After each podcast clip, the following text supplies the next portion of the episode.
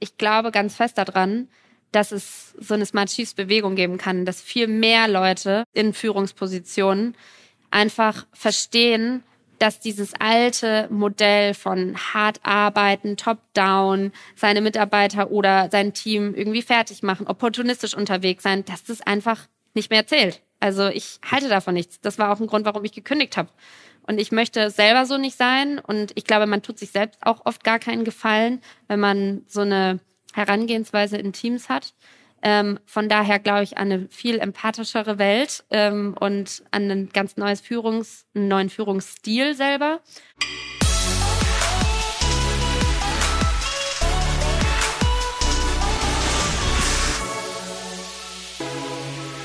Herzlich willkommen beim Podcast Digitale VorreiterInnen. Heute mal nur mit mir hier im Introtext, denn gleich übergebe ich an meinen lieben Kollegen Philipp Klöckner, denn der hat mit der Laura Lewandowski im Rahmen der Vodafone Business Elevation Lounge in Frankfurt ein ganz tolles Gespräch aufgenommen. Und ich würde sagen, alles weitere lasse ich jetzt den Philipp erklären. Wir hören uns Montag wieder. Ciao, ciao. Aber genau das wünschen wir uns ja, dass sie miteinander sprechen, dass sie sich austauschen. Und jetzt zuhören. Es geht nämlich jetzt um das Thema New Work. Wir freuen uns sehr, dass wir für diesen Livecast zwei absolute Profis gewinnen konnten. Laura Lewandowski und Philipp Klöckner. Laura ist Gründerin der Smart Chiefs und äh, der YouTube-Show Meet Your Mentor. Und in Lauras Fokus stehen ganz deutlich die Themen Leadership, New Work und die Passion Economy. Sie wurde schon mit einigen Titeln ausgezeichnet, unter anderem mit dem Digital Female Leader Award. Und Philipp oder auch Pip, ich weiß nicht, ob ich das sagen darf, genannt, äh, ist einer der renommiertesten Tech- und Marketing-Experten äh, der digitalen Wirtschaft. Unzählige Start-ups dürfen unter anderem durch seine Hilfe äh, Erfolge feiern. Und ähm, in seinem Podcast dreht es sich um Technologieunternehmen und die Gesellschaft. Jetzt werden sie genau auf dieses Thema draufschauen, nämlich das Thema New Work. Und sie werden uns zeigen, wie dieses Thema New Work durch ihre Brille aussieht. Wo und wie sollten wir alle Prioritäten setzen? Und wie teile ich eigentlich meine Arbeitszeit genau ein? Diese und viele weitere Fragen beantworten Sie uns jetzt in Ihrem Livecast. Willkommen, Laura und Pip. Euer Applaus.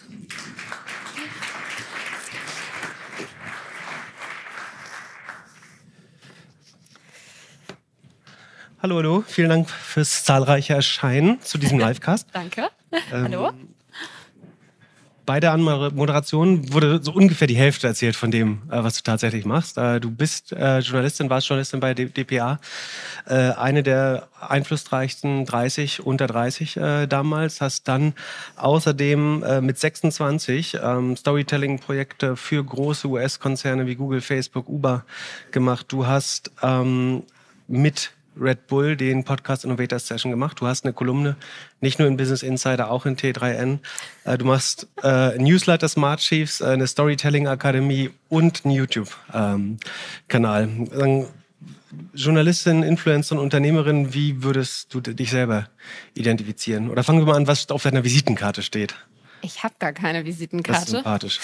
das ist die Wahrheit. Ähm, die kurze Antwort ist tatsächlich ich wusste bis vor kurzem eigentlich auch gar keine richtige Antwort auf die Frage. Ich glaube, ich bin beides.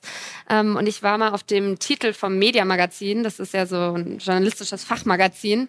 Und da stand tatsächlich der, die ketzerische Überschrift, äh, Laura Lewandowski versucht den Spagat zwischen Journalismus und Influencerin.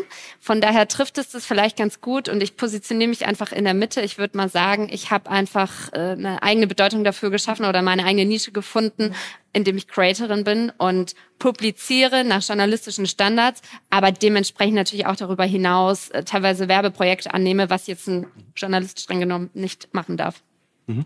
Und hast du dabei äh, irgendein Vorbild oder einen Weg, den du verfolgst, oder stolperst du eher so von Projekt zu Projekt und machst dann, was ist gerade deine Passion?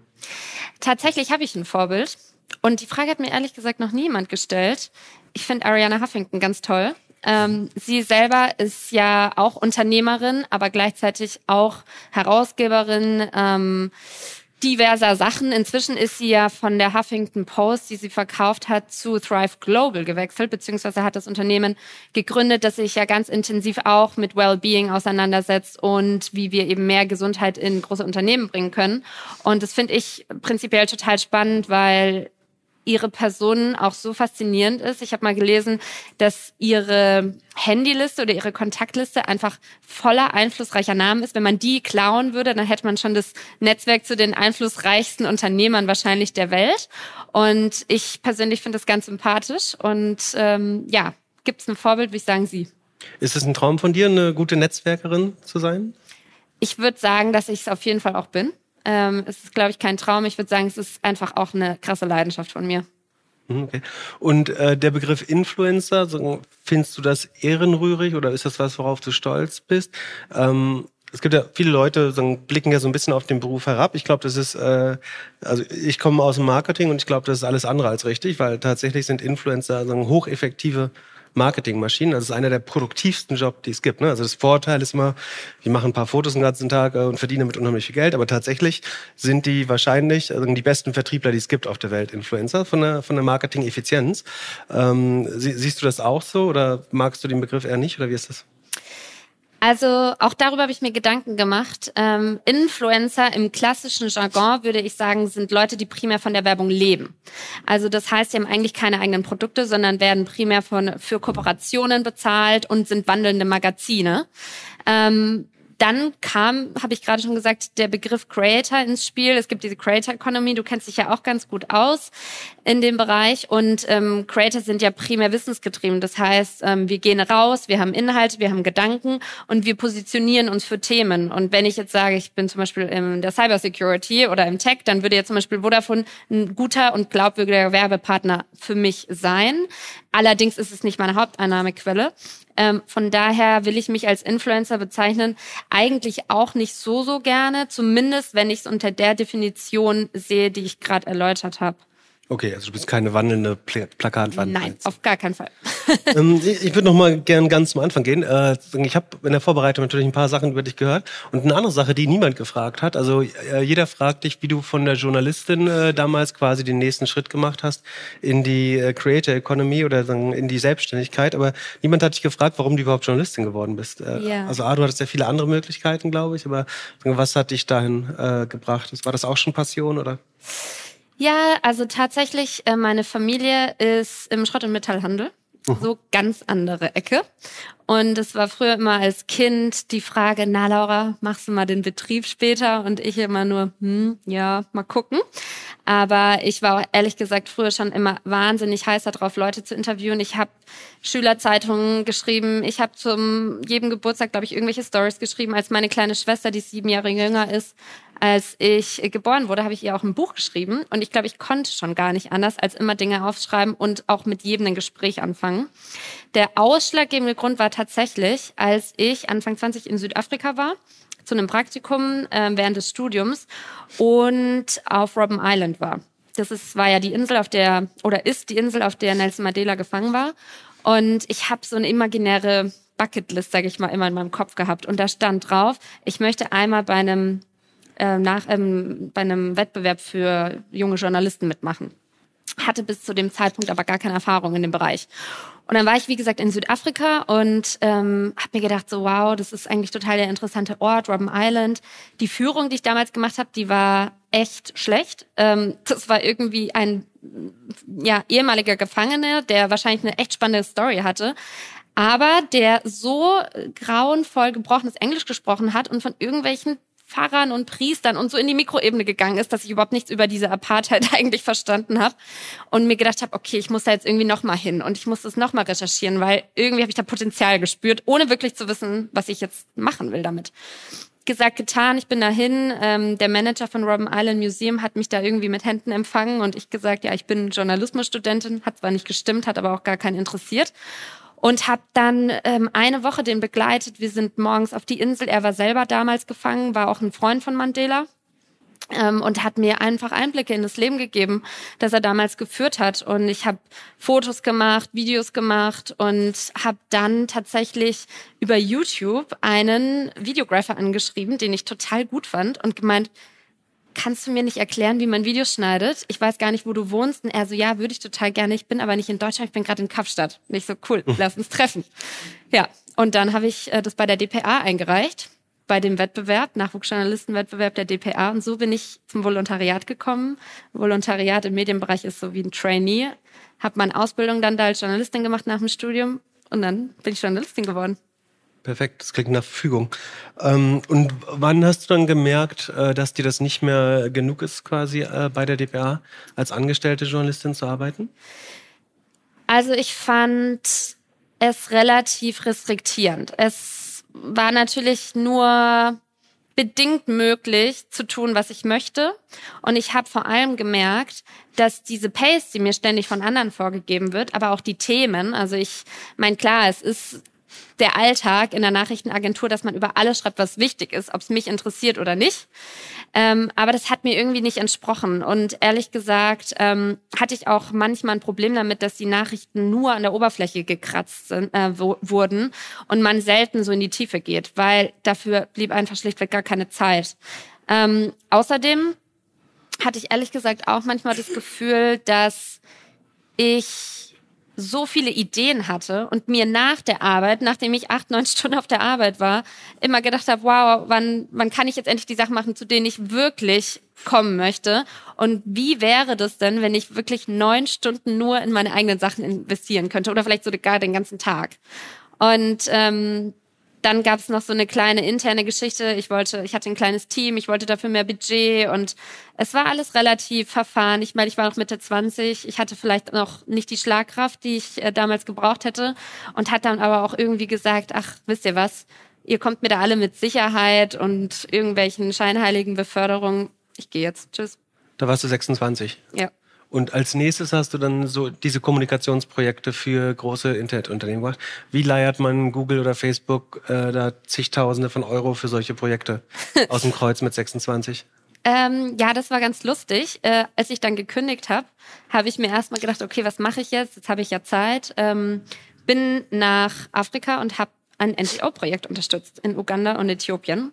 Und ich muss sagen, rückblickend, äh, Pip, das war so eine geile Zeit. Ich habe zwar kein Geld damit verdient und bin auch ähm, in den schäbigsten Unterkünften gewesen, aber ich habe mit Flüchtlingen, Geflüchteten im Südsudan gesprochen, in Uganda und ähm, kam irgendwie nach diesem Monat zurück und dachte mir so, wow, es war einfach nur der Hammer und habe zeitgleich, das war auch der Grund, warum ich dahin bin, Techno Charity Festivals in Berlin organisiert. Das war einfach ein Hobbyprojekt mit einem Freund von mir, der war DJ und wir haben dann die ganzen Clubbetreiber in Berlin angeschrieben und die äh, ganzen DJs, ob sie nicht for free da auflegen wollen und haben dann irgendwie 10.000 Euro damals eingesammelt und das gespendet.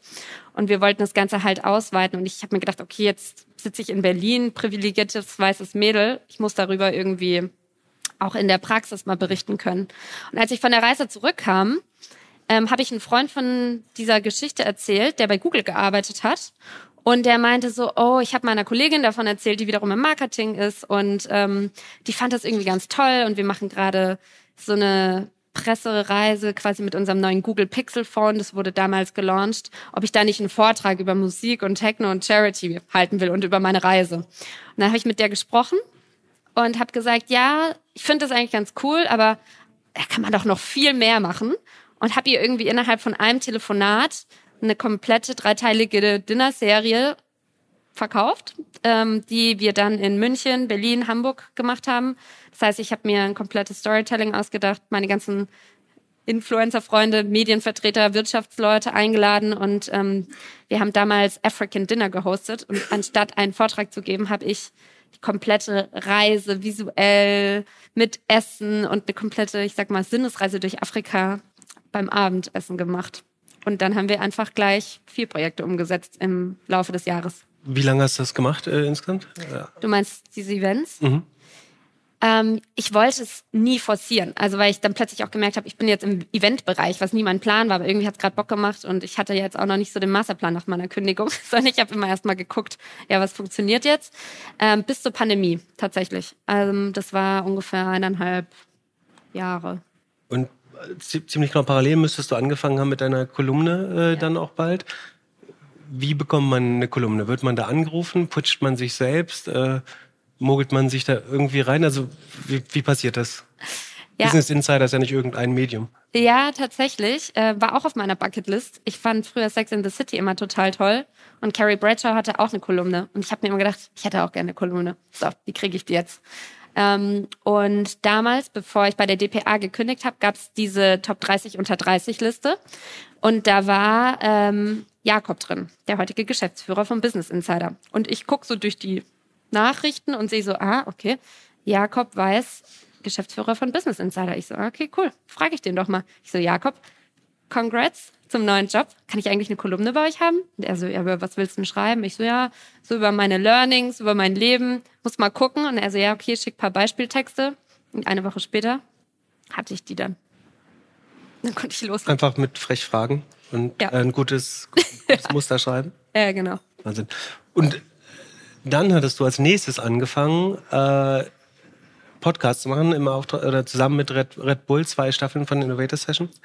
Und hast dabei Leute wie Jay Shetty, Gary Vaynerchuk, Wladimir Klitschko, Nico Rosberg, Gerald Hüther, Kim Scott, Wim Hof, Tony Gahn, John Strele- Strelecki. Solche Leute interviewt. Wie kommt man an solche Leute denn ran, äh, wenn man gerade mit dem Podcast äh, anfängt? Ja, das war gar nicht der Red Bull Podcast, das war unser eigener. Ah.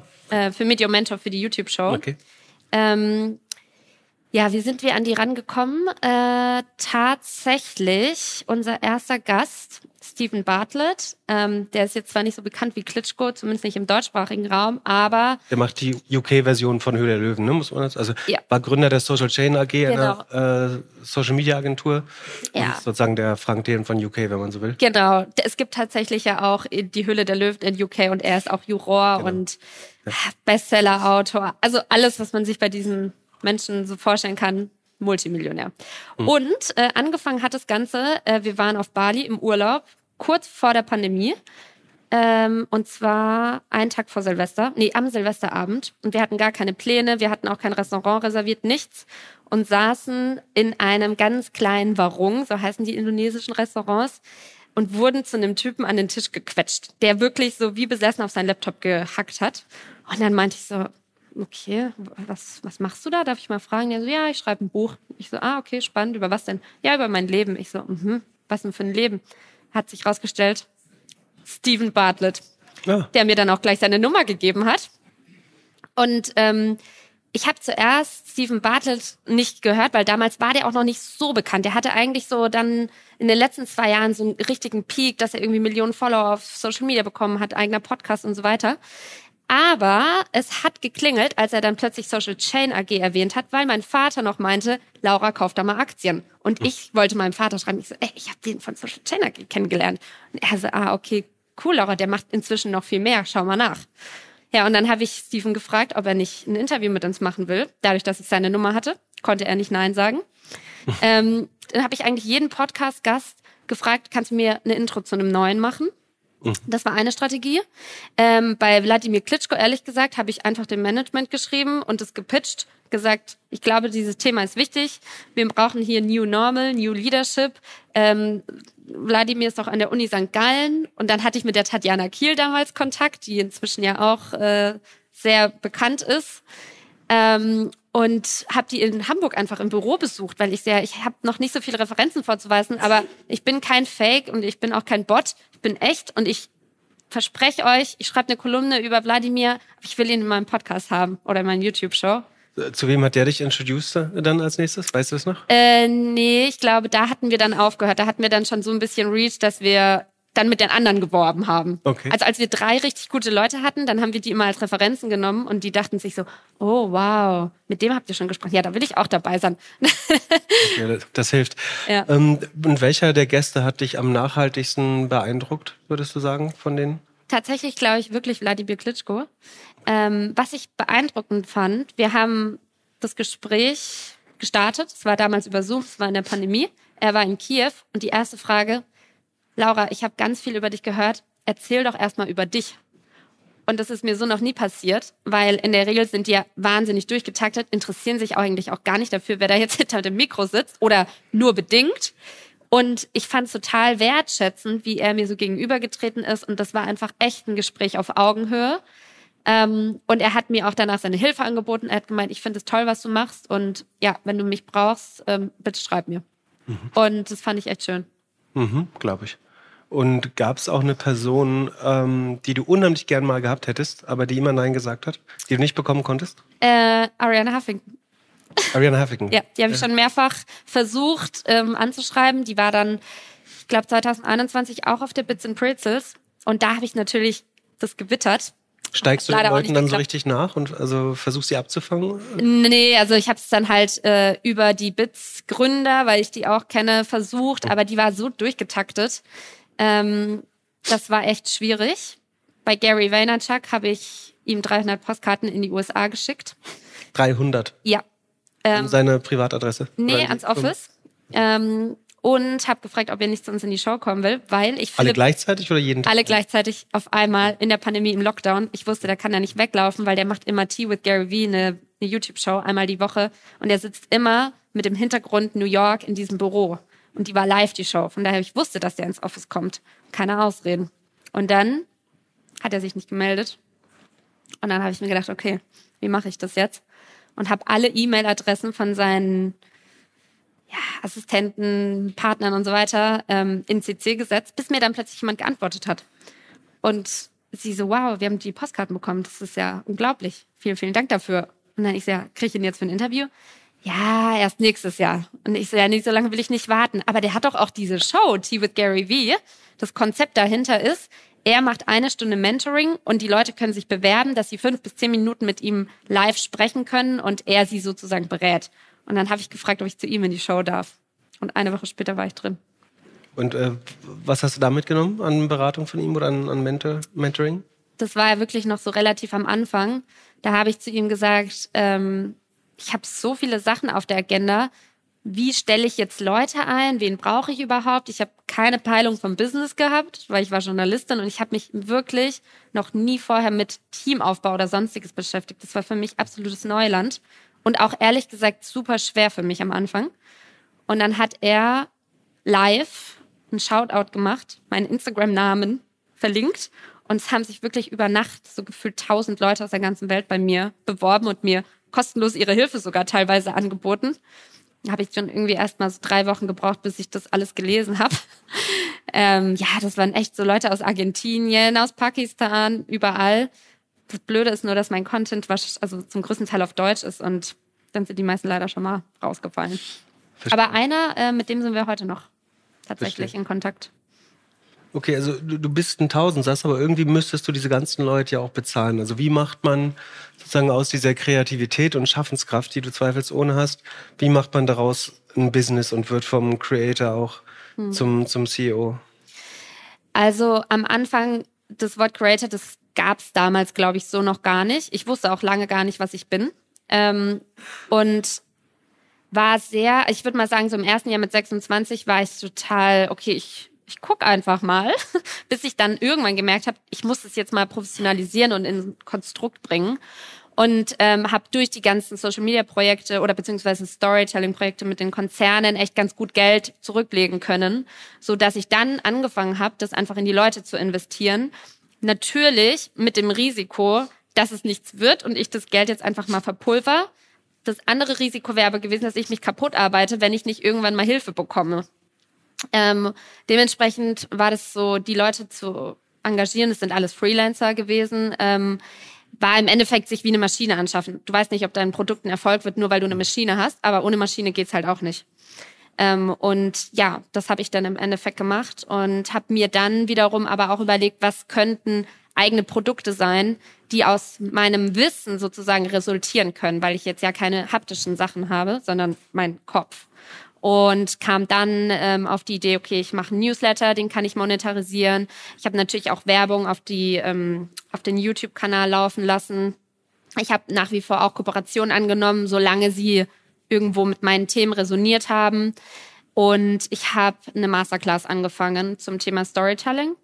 Und das war, würde ich jetzt mal sagen, bislang das skalierbarste von allen. Ja, weil da natürlich auch immer so die Frage ist, will man seine Zeit für immer gegen Geld tauschen?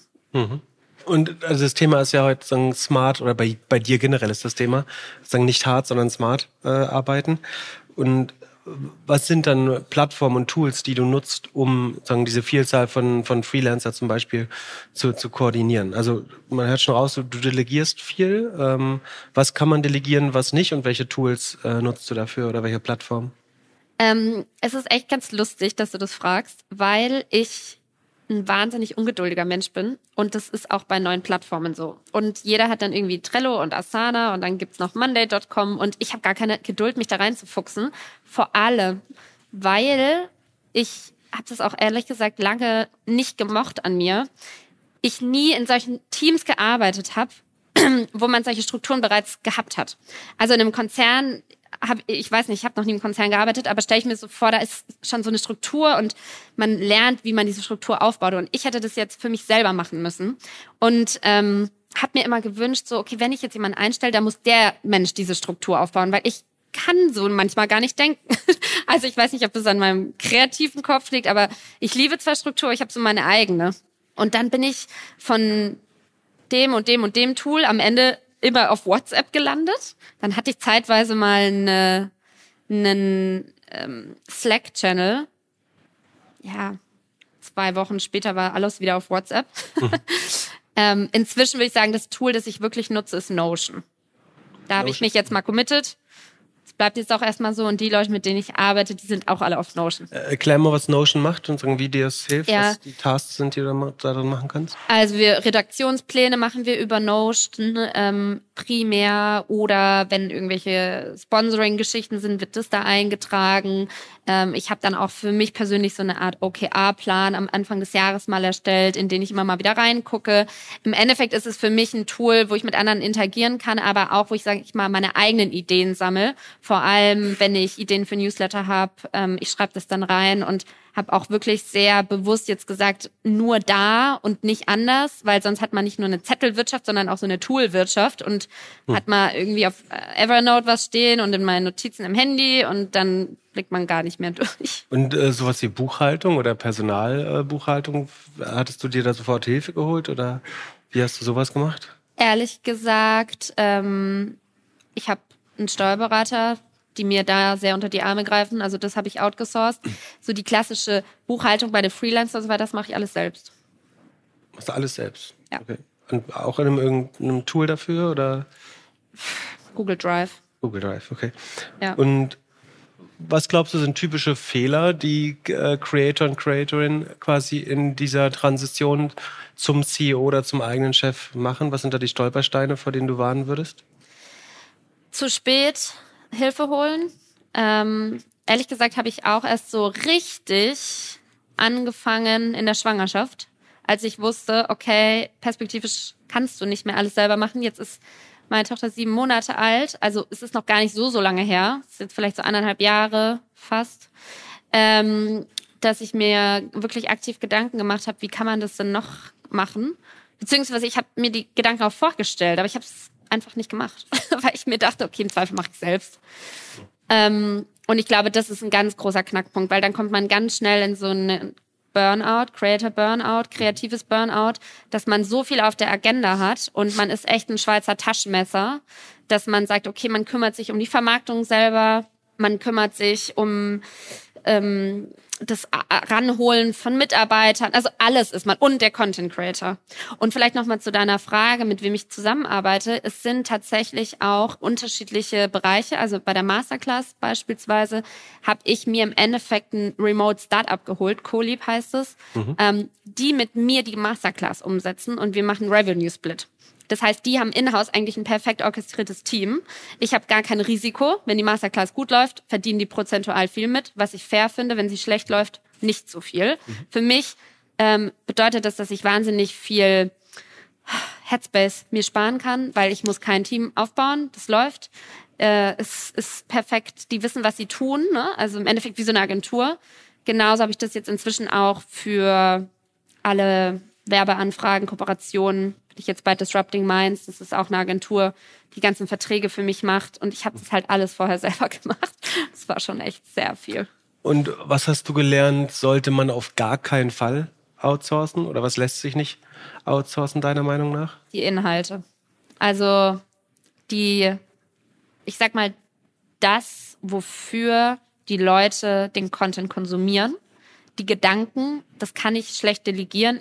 Was ich machen kann zum Beispiel, ich habe einen bestehenden Newsletter, der ist geschrieben und daraus müssen kleinere Content Pieces für Social Media gebaut werden. Das heißt, ich nehme mal ein Zitat aus dem Newsletter, das poste ich dann auf LinkedIn oder verpack's in eine Grafik und auf Instagram.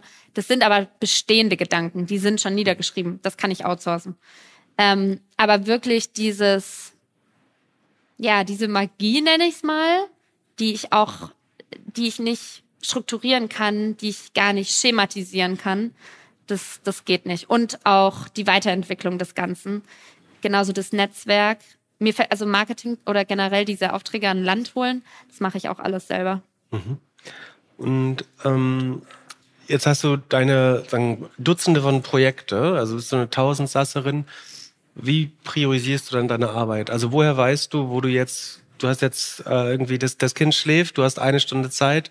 Woher weißt du, an welchen dieser ganzen Projekte du jetzt die nächste Stunde verbringen wirst? Hast du so ein, so ein gesundes Bauchgefühl für Priorisierung oder ähm, weißt du, welches äh, Projekt gerade am lukrativsten ist? Oder es entscheidet einfach deine Laune, wo die Energie gerade am stärksten ist? Oder wie machst du das?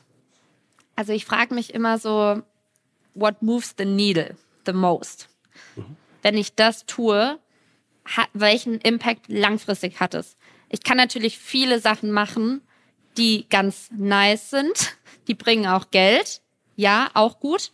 Bringt es aber was, um meine Brand auszubauen? Smart Chiefs, das ist aktuell zum Beispiel mein Fokus, weil, wie du gesagt hast, ich habe viel auch Storytelling für andere gemacht und davon möchte ich eigentlich wegkommen. Und ähm, ich habe auch seit der Pandemie in dem ähm, Kontext gar keine Aufträge mehr angenommen. Also die sind auf mich zugekommen, aber ich habe gesagt, mache ich gerade nicht. War natürlich ein bisschen verrückt in der Pandemie, in der ehrlich gesagt ja auch ich mich ums Geld verdienen hätte kümmern sollen.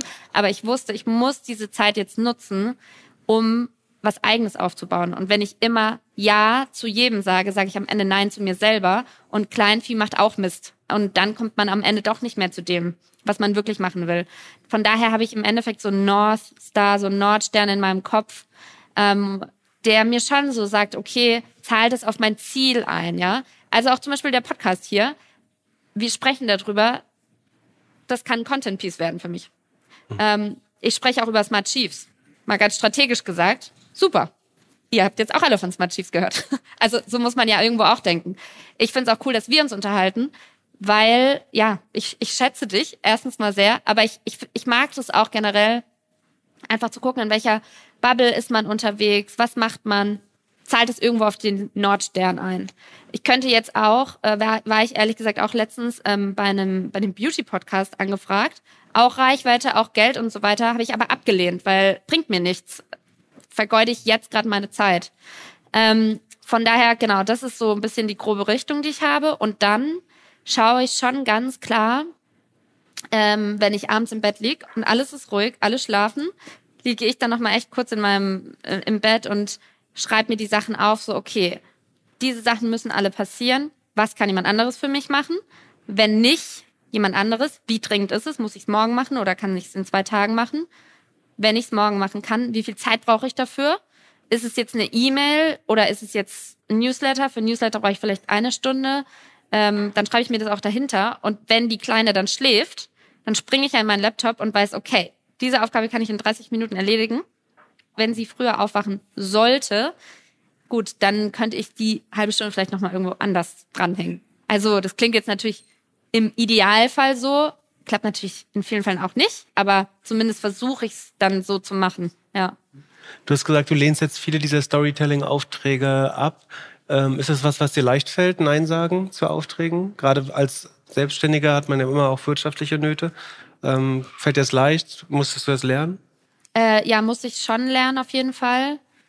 Ich glaube inzwischen wirklich so ein bisschen daran, dass die guten Dinge zu einem kommen. Das ist jetzt vielleicht nicht, ähm, das klingt vielleicht ein bisschen spirituell, aber ich doch, ich glaube daran. Und ähm, ich glaube wirklich, dass wenn man sich selber und seine Familie und die Dinge priorisiert, die einem wichtig sind, dann sagt man zu den richtigen Dingen ja und dann tut es vielleicht im ersten Moment weh oder man denkt sich so, oh, ist das jetzt richtig? Aber wenn ich danach abgesagt habe und mein Bauchgefühl sagt, das ist gut, dann mache ich Platz für Neues im Leben und Platz für neue Projekte und die kommen dann auch. Das ist, glaube ich, einer der größten Fehler, den äh, so junge Selbstständige machen, ist, dass sie zu selten Nein sagen. Also sie sind alle überarbeitet, immer ausgelastet und beschweren sich trotzdem, dass sie zu, zu wenig verdienen. Ja. Ähm, und ich glaube, es liegt daran, dass sie nicht oft genug äh, Nein sagen. Also zu mir kommen oft auch äh, Kunden Ja. und sagen, möchtest du nicht das und das für, ich weiß nicht, für 200 Euro die Stunde machen? Dann sage ich, äh, ich nee, das macht keinen Sinn, äh, das ist sagen, zu wenig äh, pro Stunde. Dann sagen sie, dafür könntest du es aber einen ganzen Monat lang machen. Dann Das macht ja noch weniger Sinn, dann blockiere ich einen ganzen Monat mit Arbeit, wo ich kein Geld für bekomme. Äh, und viele Leute ver verstehen diese Rechnung nicht, dass es total toxisch ist, z- für zu viel, für zu wenig Geld äh, zu arbeiten auch teilweise. Ähm, Dazu fällt mir noch was Ja, ein. Ähm. Naval Ravikant, der ein Angel Investor aus den USA, der hat mal irgendwann gesagt, in seinem Buch hat er das aufgeschrieben, das kann ich übrigens jedem empfehlen, Almanac, The Almanac von Naval Ravikant, da schreibt er über Geld und Glück und Leben und alles Wichtige. ähm, und er sagt, irgendwann hat er beschlossen, dass sein Stundenlohn 5000 Dollar ist. Und hat dann irgendwann gesagt, darunter gehe ich nicht mehr. ist natürlich verrückt, aber er hat mehr und mehr angefangen, nur noch Projekte anzunehmen, die theoretisch in diese Richtung gehen. Und wenn man natürlich seine Zahl psychologisch für sich so hoch setzt, dann wird man nicht mehr 100 Euro die Stunde machen. Weil dann fühlt man sich ja eigentlich schon wo ganz anders. Und ich glaube, das Mindset, das ist echt unterschätzt. Also klar, es ist immer ein Risiko. Dann sage ich vielleicht fünf Sachen ab und denke mir, ah, da kommt noch was und dann kommt nichts mehr. Das Risiko gibt's immer, aber es geht halt auch in die andere Richtung und dann muss man gucken. Aber es ist auch über Erfahrung. Also am Anfang hätte ich das auch nicht gemacht. Was dazu kommt, ist noch die Wertschätzung. Also, dass Leute, die sehr viel äh, dafür bezahlen, ist auch automatisch für wertvoller halten. Ja. Ähm, tatsächlich. Und also offensichtlich ist so ein Content und Publizieren sagen, was, was dich sehr stark äh, umtreibt. Was sind, äh, was ist Content, den du selber äh, konsumierst? Also wie konsumierst du am meisten Content? Sind YouTube, Fernsehen? Liest du viel? Ähm, ich würde sagen, meine zwei primären Contentquellen sind Newsletter, Wie viel Newsletter hast du abonniert gerade? bestimmt 15. 15? 1,5. Mhm. Ja, genau. Ähm, es sind keine klassischen Newsletter, sondern wirklich mit Inhalten. Zum Beispiel Lenny Raschitsky, der ich glaub, Product Developer bei Airbnb. Er hat das Airbnb-Produkt erschaffen. Und der hat inzwischen einen Newsletter, der nur über wie man ein gutes Produkt baut, vermarktet, ähm, Feedback sich einholt, geschrieben. Und glaube ich insgesamt schon auch 40.000 Leser. Ist halt sehr nischig, aber ich finde den so gut, den Newsletter. Und davon gibt es einige, vor allem eigentlich aus nur aus dem englischsprachigen Raum. So richtig viele Deutsche fallen mir jetzt nicht ein. Ähm, aber die lese ich wie blöd. Ähm, ich lese fast keine Nachrichten, ähm, weil ich auch jetzt mit Baby, so blöd es auch klingt, gar keine Zeit dafür habe, weil entweder ich lese jetzt meine Sachen, die mich jetzt inhaltlich weiterbringen, oder die Nachrichten. Und Nachrichten nehme ich dann einfach so mit, wenn ich irgendwo, kann am Auto sitze oder so. Was echt auch verrückt ist, weil ich bei der DPA so newsgetrieben war. Und jetzt habe ich fast schon so ein, oh, diese Nachrichten, zu viele in meinem Leben gehabt. Äh, und Bücher. Ja, ich liebe Bücher. Also wir haben auch einen riesigen Schrank und ich bestelle auch ständig neue Bücher nach. Bin auch ein sehr haptischer Mensch, habe auch kein Kindle oder so. Und hast du auch so diesen Zwang, Bücher zu Ende zu lesen oder kannst du die auch weglegen, wenn sie nicht so äh, spannend sind? Ja, wenn sie nicht so gut sind, dann lege ich sie auch weg. Ja. Das sagt Nawal, glaube ich, auch, oder? Dass man sie, Ja, ja, dass genau. man sie nicht durchlesen soll? Man sollte sie sogar gar nicht durchlesen, sagt er eigentlich, sondern sich immer nur Sachen rauspicken. Und die Leute, die sie bis zum Ende lesen und von vorne bis hinten, sagt er, sind eigentlich doof. Hol dir immer nur das aus dem Buch raus, was du brauchst. Ähm, ja, genau. Und jetzt habe ich aber tatsächlich, äh, Podcasts höre ich eigentlich auch viel. Beim Spazierengehen mit dem Kinderwagen oder Audible habe ich jetzt ein, ein Hörbuch äh, mir runtergeladen. Ich weiß noch gar nicht, wie das ist. Der Kapitalismus ist nicht das Problem, sondern die Lösung. Wer hat das geschrieben? Zittelmann, Professor. Ah, so, ja, oh Gott. Ähm, Ich weiß nicht, wie es ist, keine Ahnung. Ja. ja, ja ich habe sehr Kontroverses über ihn gehört. Aber mal schauen. Man muss sich beide Seiten auch anhören. Das finde ich übrigens auch wichtig. Kann ich immer nur meine Meinung lesen, dann habe ich nie eine also neue. ich bin kein Fan von Rainer Zietelmann, aber deswegen würde ich es wahrscheinlich lesen, weil Genau, einfach damit du die Gegenseite auch. ja, ja, ja, verstehst. genau. Das ist mein, mein Ansatz. Und ein anderes Thema, was man so in Verbindung mit New Work, mit New Work viel hört, ist so das ganze Thema Mentorship, Coaching und so weiter. Und sagen, deine Firmen beschäftigen sich ja auch, oder deine, sowohl die publizistischen Produkte als auch sagen, deine, dein YouTube-Kanal, das beschäftigt sich alles auch mit dem Thema. Ähm, hast du selber eine Art Mentor oder Coach, mit dem oder mit der du regelmäßig arbeitest? Meine Mutter. Deine Mutter? ja, witzigerweise, ja. Der einzige Coach, den du hast? Ähm, nee, also ich habe jetzt keinen aktiven, den ich jetzt irgendwie jede Woche sehe. Ähm, ich habe mir, also tatsächlich, meine Mutter ist Coach und ich glaube, von der habe ich einfach von Kindesbeinen ungeplant einfach sehr viel abbekommen und wir können auch oftmals gar nicht normale Gespräche führen. Es artet immer aus in irgendwelchen psychologischen Sachen. Ich sage auch öfter, können wir nicht mal über das Wetter sprechen. Das geht irgendwie nicht. Ähm, allerdings ist sie jetzt überhaupt nicht im Business-Bereich meine Ansprechpartnerin. Es ist wirklich eher so Persönlichkeitsentwicklungssachen. Wie hat die reagiert, als du dich selbstständig gemacht hast äh, mit 26? Das fand die gut. Sie hat gemeint, das schaffst du. Das finde ich übrigens auch echt wichtig. Ich meine, jetzt habe ich ja, wie gesagt, auch ein kleines Kind. Und ich denke mir so, wow, das ist so bedeutend, wie die Eltern einem gegenübertreten und was sie einem zutrauen. Und da ich von Anfang an so den Rückhalt von meinen Eltern hatte, habe ich mir gedacht, ja natürlich, warum soll das auch nicht klappen? Weil die sagen ja, das klappt. Also ich habe schon ein gutes Verhältnis zu beiden ähm, Elternteilen und irgendwie war das dann so ein Urvertrauen und ich dachte mir immer so, ja, und wenn es nicht klappt, dann kann ich ja immer noch zurück in eine Festanstellung. Das war auch immer so. Also ich war natürlich schon aufgeregt, aber irgendwo innerlich hatte ich dann so das Gefühl, hm. ja, passt und schon. Das Konzept Coach ist ja durchaus ambivalent. Also es gibt Leute, die das geradezu verurteilen, andere Leute schwören darauf. Wie würdest du sagen, woran, woran erkennt man, ob jemand ein guter Coach oder zumindest der richtige Coach für dich hm. ist, deiner Meinung nach? Hast du irgendwie ein gutes System, um zu sagen, wann, passt das oder wann, was sind auch Warnzeichen vielleicht? Also ich würde jetzt mal so aus dem Bauchgefühl heraus sagen, es muss erstmal menschlich passen und ich muss auch irgendwo eine große Wertschätzung und Achtung gegenüber diesem Menschen haben. Wenn ich schon da reingehe und habe das Gefühl, ich weiß irgendwie mehr als der, schon mal schlecht. Dann würde ich sofort wieder rauslaufen. Ähm, ich glaube, was ganz wichtig ist, und da habe ich echt mal ein gutes Buch drüber gelesen von David Rock, das heißt Quiet Leadership, mhm. ähm, dass im Endeffekt sowohl ein Chef oder eine Chefin gegenüber ihres Teams oder auch ein Coach nicht da ist, deine Fragen zu beantworten, sondern die stellen die richtigen Fragen, damit du auf die Antwort kommst. Und ich glaube, das findet man einfach nur heraus, wenn man auch wirklich mit Leuten redet, ob das jetzt ein Coach ist oder eine Coachin, wie auch immer. Meine, es kommt auch darauf immer an, wo, in welchem Bereich will ich das Coaching? Ist es jetzt ein Business Coaching? Ich würde zu sagen, okay, ich brauche ein Coaching, wie ich mein ähm, Marketing etc. optimiere. Da würde ich natürlich dir gegenüber sehr viel Vertrauen haben, weil ich weiß, du kennst dich einfach aus, du bist der absolute Profi da drin. Das ist schon sehr wichtig, auch die Expertise. Und ich glaube, das Problem ist, viele Coaches haben einfach mal eine NLP-Ausbildung gemacht und machen das jetzt ein paar Jahre und sind natürlich selber sehr begeistert dafür, aber therapieren sich vielleicht am Ende auch selber damit. Und das finde ich dann immer schwierig. Ich finde es eigentlich echt besser, wenn dieser Mensch schon selber mal durch das durchgelaufen ist oder wahnsinnig viel Erfahrung mitbringt in dem Bereich, in dem ich wachsen möchte welcher Bereich auch immer das ist. Was ist der Bereich, in dem du als nächstes wachsen möchtest?